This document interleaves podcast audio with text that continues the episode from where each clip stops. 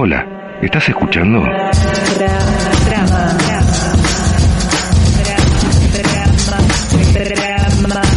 Dramas. ¿Quién dice qué a quién? ¿Con qué fin y con qué efecto, no? Tenemos el amor sin la caída, sin caer enamorados. Dramas del amor. Amo las palabras. Saber qué significado le da uno a todas las palabras que usa. El deporte en sí está dividido entre hombres y mujeres, femenino o masculino, pero ¿qué pasa con las identidades disidentes? Dramas de las, les, lo. Yo tengo la, la hipótesis de que la clase política argentina todavía está muy influenciada por la Iglesia Católica. Dramas de la política. El, el mercado siempre ayuda a los más poderosos. El catolicismo sigue siendo un dispositivo de regulación. Dramas de la religión. El aburrimiento también puede ser un factor de, de creación. Uno no puede perder de vista el contexto. Dramas del arte. La verdad no debe tener que ver con el dato duro.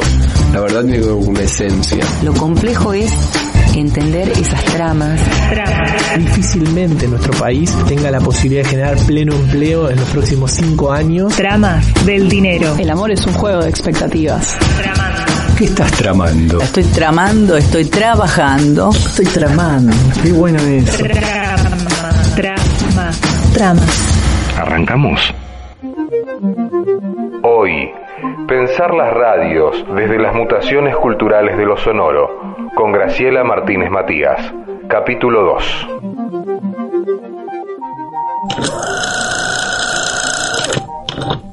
Toda comparación, dicen, y en esto personalmente acuerdo, toda comparación, reitero, dicen que tiene una carga de eh, cosa antipática. Por eso no te invito a hacer una comparación entre aquella radio y la que hoy suena en el Distrito Federal o en otros territorios de México. Pero cuánto de aquella radio hoy perdura y cuánto de aquella radio que estás reconstruyendo ha quedado en el camino o se ha reciclado o ha tomado otros tipos de formas o formatos, de géneros, de hibridaciones, de diversidades. Primero yo creo que se ha quedado en el pasado y allí hablaríamos del prof la parte del profesionalismo y compromiso con el medio.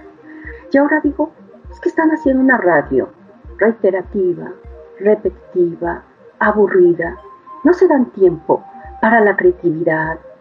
Ese tiempo de reflexión, de contemplación, de decir, tengamos la oportunidad de ir renovando, experimentando. La radio tiene muchas posibilidades y la radio tradicional, pero también el podcast, pero también la parte de radio por internet, la radio ya y la pantalla, porque ya estamos eh, con la imagen. ¿Por qué no nos damos el tiempo de experimentar, de generar nuevos relatos, nuevas narrativas? En Ciudad de México lo vemos muy poco y yo creo que lo he dicho en varias ocasiones se da muy poco a la dramatización, se da muy, muy poco precisamente a experimentar radio comercial, estamos hablando de noticiarios, programas musicales, en la parte aquí en México tenemos mucha, muchos programas, eh, las 40 principales, todo está reiterado, ¿no? Que es todo globalizado. Es globalizado, tal cual, sí. Tal cual, y entonces ya más de cumbia, no sé si se escucha tanto en Argentina, esta parte de la música de banda, y entonces donde solamente presenta o sus bromas facilonas, ¿no? Está bien, pues, o sea, también hay que ser alegres. Yo no estoy hablando de solemnidad, ojo, que no se confunda.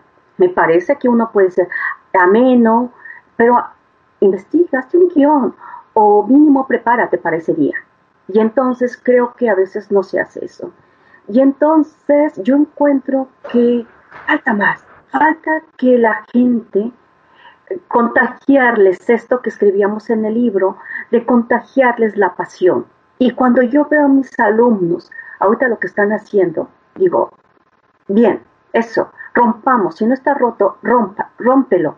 Y comencemos nuevamente, hagámoslo. Eh, y siempre les digo, ¿qué que te cuente? Tanto que está pasando en el mundo, tanto positivo como no tan positivo, pero ¿cómo podemos lograr, digo yo, una resonancia positiva para generar estos lazos de solidaridad? Y entonces les digo, eh, nos corresponde a nosotros, les corresponde a ustedes. Entonces yo veo que falta como esta pasión, esta profesionalismo ahí está, no, eso no lo discuto, profesionalismo ahí está, pero es el hacer por hacer, produzcamos por producir. Y entonces, repitiendo el formato que ya manejo bien, el formato que ya sé, rompamos con eso, por favor. En radio universitaria también vamos a tener una radio que yo encuentro que le falta involucrar a la comunidad, tanto comunidad universitaria como la parte del territorio.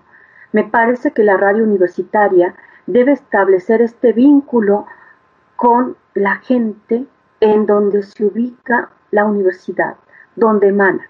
Y creo que estos vínculos en términos de una radio universitaria, comunitaria, comunal, se ha dejado de lado. No en todo. Hablo de Ciudad de México, pero en cambio veo otro tipo de radio eh, universitaria me platicaban del caso de Chihuahua, del caso de Tamaulipas, donde están involucrando, pero no como debe de ser.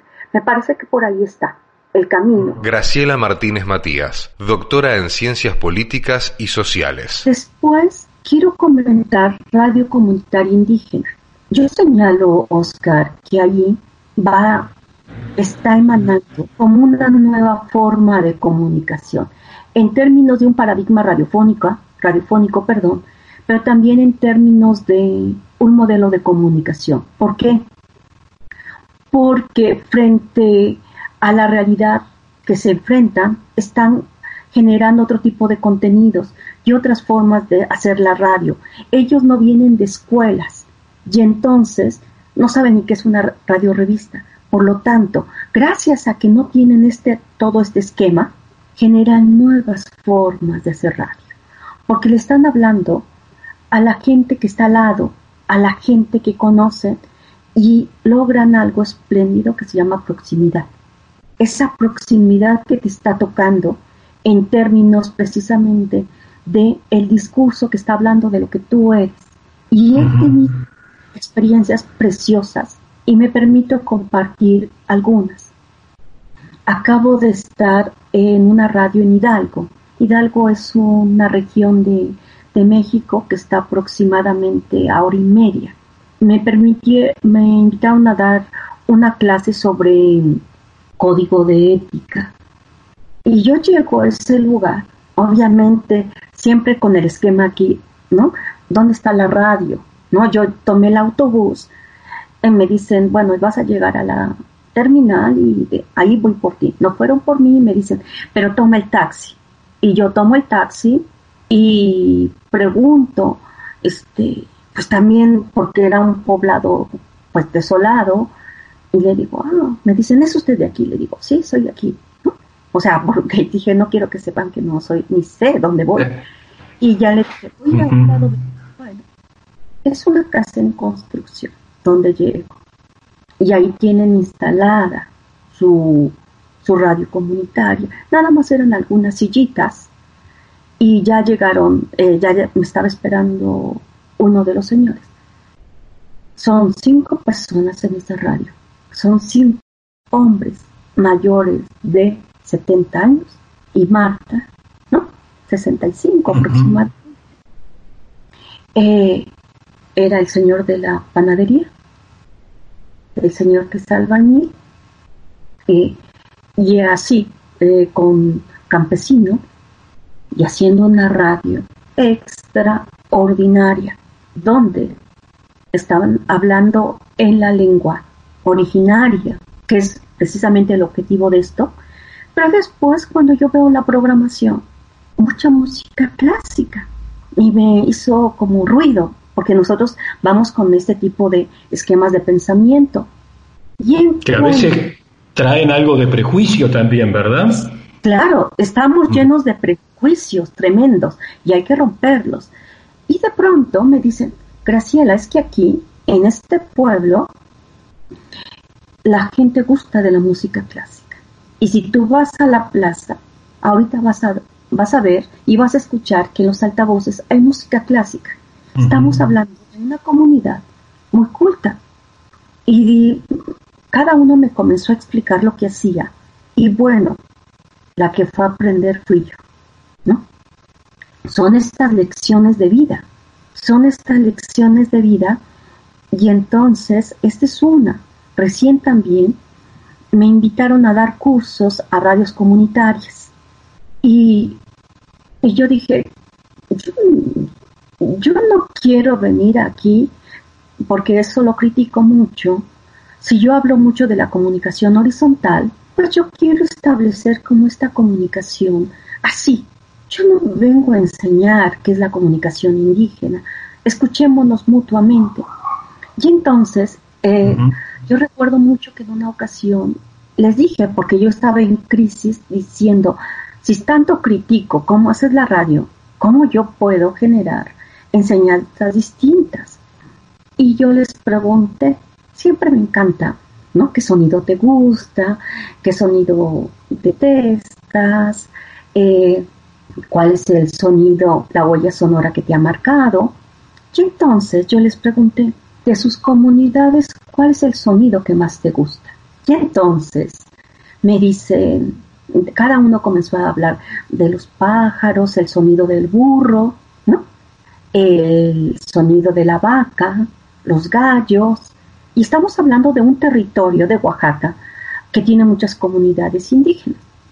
Y, y uno me dice, un chico, Pascual, dice, Graciela, a mí el sonido que más me gusta es el de las señoras en la madrugada, cuatro y media, cinco de la mañana, que van al molino a llevar a su nixtamal, ¿sí? el maíz, eh, en grano, para que lo muelan. Dice, pero son cinco de la mañana, cuatro y media, donde todavía está el sonido de qué? El sonido de la eh, de las luciérnagas, de los grillos, se escuchan los pasos y el cuchicheo. Llegan al molino, se escucha el sonido del molino, pero la plática de las señoras me dice, porque me parece que el referente es de que estamos vivos. Llegan a su casa, prenden el fogón, el crepitar del fuego, después las risas y el sonido cuando están haciendo las tortillas. Y le digo, Pascual, ¿y por qué no lo has grabado? Dice Graciela, ¿cómo eso va a ser importante? Le digo, eso es, va a ser tan fundamental, tan importante. Te pido por favor que para la sesión siguiente me lo traigas. Esas sesiones serán cada mes porque Oaxaca está a ocho horas de Ciudad de México o sea, no es, no es cerca. Llega la siguiente sesión y ya me trajo los audios. Y entonces, operador, entre efecto del sonido de los grillos, las señoras platicando, en radio Gempo, tú estás escuchando, suben las risas, el sonido del río, la parte de las tortillas, en radio Gempo, Tú estás escuchando la vida y rompes con música típica de.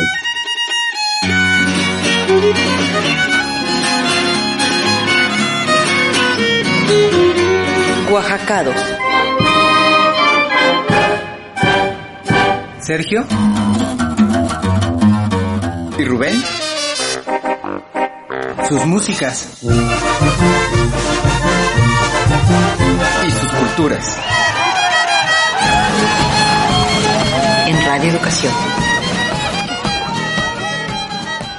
Oaxacados es una producción para Radio Educación de Amigos del Iago y el Centro Fotográfico Manuel Álvarez Bravo y Francisco Toledo. Y cuando lo escuchamos dijimos, qué bonito. Y le digo, y esto ninguna emisora en el mundo lo tiene, pero ninguna, porque esto es lo que le va a dar autenticidad, identidad. Y entonces logramos eso. Otra más, en esos mismos cursos, yo dije, tengo que hacer poesía sonora.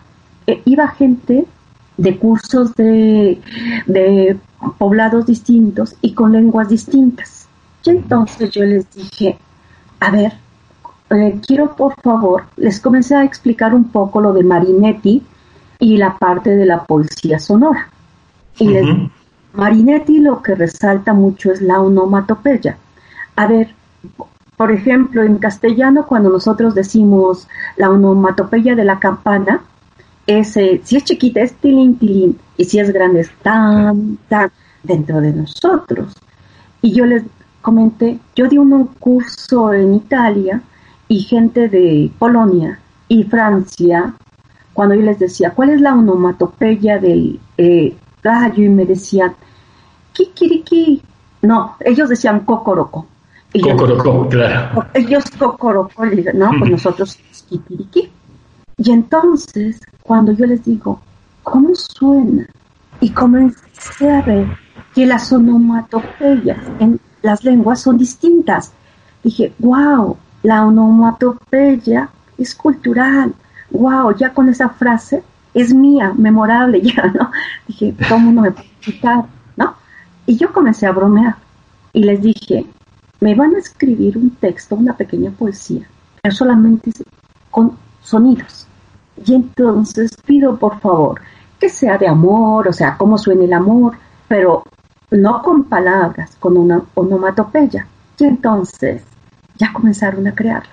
Y comencé a hacer esto que se llama eh, sound painting, ¿no? De comenzar a decirles, a ver, sonidos. Y los dirigí y hicimos el, eh, la graba eh, primero lo hicieron en un círculo y dice Sócrates Vázquez, dice, wow, está padrísimo esto, está precioso, vamos a grabarlo. Y lo grabamos. Oscar, lo que resultó fue estupendo, un trabajo plástico, acústico maravilloso en lenguas originarias de este país. Y bueno, dice Sócrates, bueno, esto va a ser la rúbrica de nuestro programa. A partir de esto, es que yo digo que las radios comunitarias indígenas, de ahí se está emanando muchos relatos. Y yo creo que si esto lo retomamos en términos de las radios públicas, universitarias, podemos precisamente darnos el paso para la renovación, la reconstrucción. Creo que es el momento de hacerlo. Entonces, pues como ves, me encanta y me encanta enseñar y que me enseñen y aprender y que caminemos juntos por esta forma de hacer radio y hacer sonidos, pero sobre todo yo más de hacer comunicación. Creo que la parte de escuchar es algo que se está perdiendo y ya nos lo decía Pierre Schaeffer, pero tantos autores, escuchar es fundamental y hay que regresar a la parte de la escucha si uno quiere lograr una mejor comunicación y sobre todo en nuestros medios que tanto nos encantan. En los años 30 del siglo pasado, el poeta futurista Filippo Tommaso Marinetti, en su manifiesto La Radia, también conocido como el teatro radiofónico, publicado en 1993 en la hoja fascista La Gaceta del Popolo, lanzó un llamado a los creativos para que dejasen de emular otros medios a través de las siguientes frases. La radia no debe ser teatro, porque la radio ha asesinado al teatro ya vencido por el cine sonoro. La radia no debe ser cine, porque el cine está agonizando por una temática de rancio sentimentalismo, por un realismo aún envuelto en ciertas síntesis simultáneas, por infinitas complicaciones técnicas, por un colaboracionismo banalizante, fatídico y por una luminosidad reflejada inferior a la luminosidad autoemitida de la radiotelevisión. La radia no debe ser el libro, porque el libro tiene la culpa de haber dejado miope a la humanidad, implica algo pesado, estrangulado, ahogado, fosilizado y congelado. La radia suprime el espacio o escenario necesario en el teatro, incluyendo el teatro sintético futurista, acción que se desarrolla en un escenario fijo y estable, y en el cine, acciones que se desarrollan en escenas rapidísimas, variadísimas, simultáneas y siempre realistas. La radia suprime el tiempo. La radia suprime la unidad de acción. La radia suprime el personaje teatral. La radia suprime el público entendido como masa juez, autoelegido, sistemáticamente hostil y servil, siempre, siempre retrógrado. Sabes, eh, antes, hace unos minutos atrás, decías que estás en un momento de tu vida eh, donde no guardas ninguna palabra, mm, te expresas y expresas lo que eh, interiormente sentís, pensás, razonás. Y escuchándote, y esta es una discusión que por lo menos en la Argentina eh, atravesó hace una década atrás muy fuertemente el ámbito académico, estaba la discusión entre la imagen versus lo sonoro, lo sonoro versus la imagen. Y en esa especie de contradicción, de disputa, de sentidos, estaban quienes auguraban el final de la radio porque la emparentan con el sonido. Y el sonido en crisis inmediatamente concluía en que la radio iba a entrar en su eh, nuevo periodo de defunción. A lo largo de su historia, vale aclarar, muchas veces se decretó su defunción, su muerte.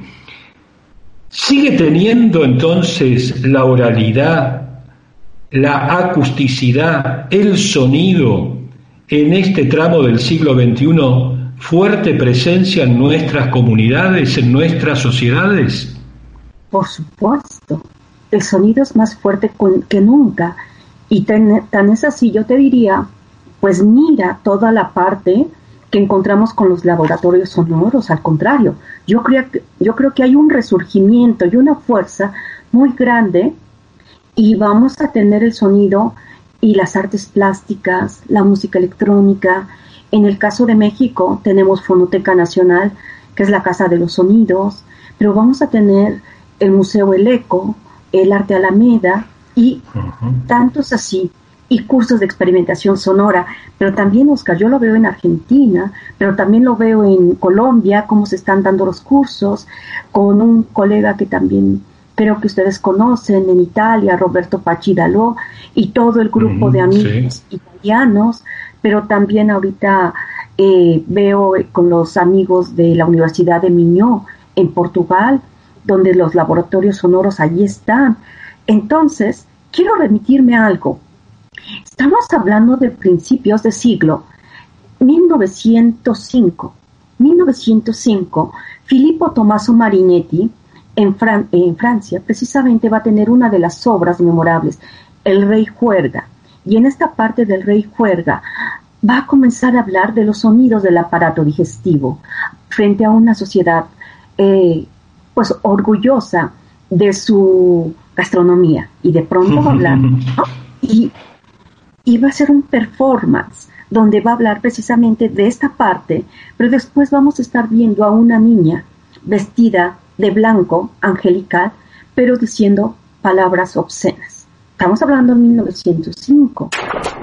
Graciela Martínez Matías es doctora en Ciencias Políticas y Sociales, graduada en la Universidad Nacional Autónoma de México, institución donde también cursó sus estudios de licenciatura y maestría en comunicación. Martínez Matías ha tomado diferentes cursos de especialización en producción, administración y dirección radiofónica y televisiva en radio y televisión italiana, la RAI, también de Internet para periodistas en Radio Francia Internacional y de producción y administración de Radio Vaticano y el Laboratorio de Comunicación de la Universidad Católica de Milán, Universidad de Udine. De septiembre a diciembre de 2010, Graciela Martínez Matías realizó una estancia doctoral en la radio y televisión italiana. Me voy a 1909 y el manifiesto futurista, donde a partir de Luigi Russolo se va a decir el sonido es un arte. Y entonces, ve, 1909. Y entonces si nosotros revisamos toda la parte de Luigi Russolo y todo lo que derivó la parte del futurismo, pero después me voy al dadaísmo, ¿no? Y toda la parte de poesía sonora con Hugo Val, Tristan Zara, pero lo que ocurrió aquí en México con el estridentismo de los mexicanos y con el grito de batalla Vive el mole de guajolote, pero qué pasó también con la parte del ruidismo en Chile. Entonces, eh, vamos a darnos cuenta que vamos a tener un momento muy importante de la parte del sonido y a la par, regresando también a lo que tú mencionas de la imagen, vamos a tener dos hombres muy importantes. 1916, Atziga Bertov, que va a crear el laboratorio del oído, cineasta, el creador del hombre de la cámara, pero donde él va a comenzar a experimentar con el sonido. La imagen con el ser- sonido, claro. Claro. Y él va a crear el primer laboratorio del oído, 1916. Y va a trabajar y se van a admirar mu- mutuamente con alguien muy importante, que va a ser Walter Ruttmann. Entonces vamos a tener dos cineastas que van a trabajar con el sonido. Técnicas del sonido van a estar trabajando, ¿sí? Con el cine y viceversa. Me regreso más allá. 1895 nace la radio y nace el cine, dos medios que a través de la historia se están acompañando. Tan es así que cuando nosotros escuchamos la radio, ¿qué ocurre aquí en la mente? Yo tengo mi, mi cine particular. Y las técnicas de la radio los estoy aplicando la- al cine y viceversa. O sea, creo que a veces no nos damos cuenta de esta parte de convergencia porque estamos habituados a separar. Y entonces, la fuerza del sonido en términos de la experimentación, de la parte estética, de la parte social, de la parte, pues, también, pues, lúdica, va a estar ahí. Entonces, vayamos viendo la historia. Después me remito y hago el paréntesis en 1930. Vean, Walter Ruttmann va a crear Weekend. Después, 1930 también, vamos a tener a Rudolf Arnheim y la parte de la estética radiofónica. Esta extraña tarde desde mi ventana. Hoy, en Tramas, pensar las radios desde las mutaciones culturales de lo sonoro. Trae la brisa vieja de por la mañana. Con Graciela Martínez Matías. Capítulo 2. No hay nada aquí, solo unos días que se aprestan a pasar. Solo una tarde en que se puede respirar. Un diminuto instante inmenso en el vivir. Después